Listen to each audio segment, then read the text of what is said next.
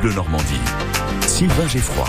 On aura des places à vous offrir. Le moment euh, maintenant, en tout cas, on n'y est pas, de, retrouver Xavier Luzuy.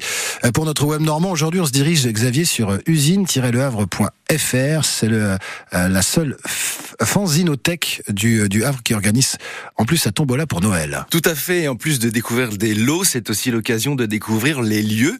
Usine est une fanzinothèque associative et bénévole portée par l'association Turbine. L'objectif est de partager euh, la passion pour euh, le fanzina euh, sous toutes ses formes, donc euh, fanzines musicaux, de cinéma, euh, qu'ils soient photocopiés, sérigraphiés, imprimés, etc.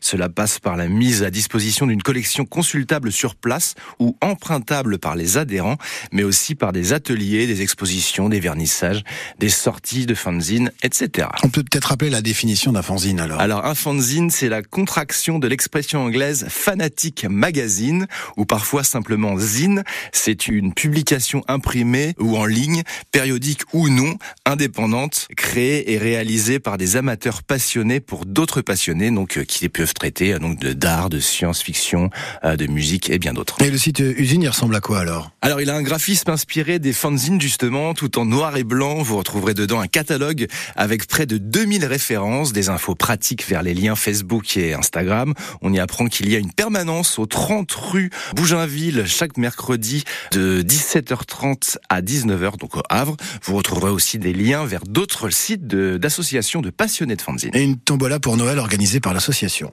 Voilà pour que l'assaut se fasse connaître par le plus grand nombre. La Fanzinothèque organise une tombola de Noël le vendredi 15 décembre 2023 à 19h où vous aurez peut-être la chance de gagner des fanzines, des posters, des sérigraphies ou des stickers.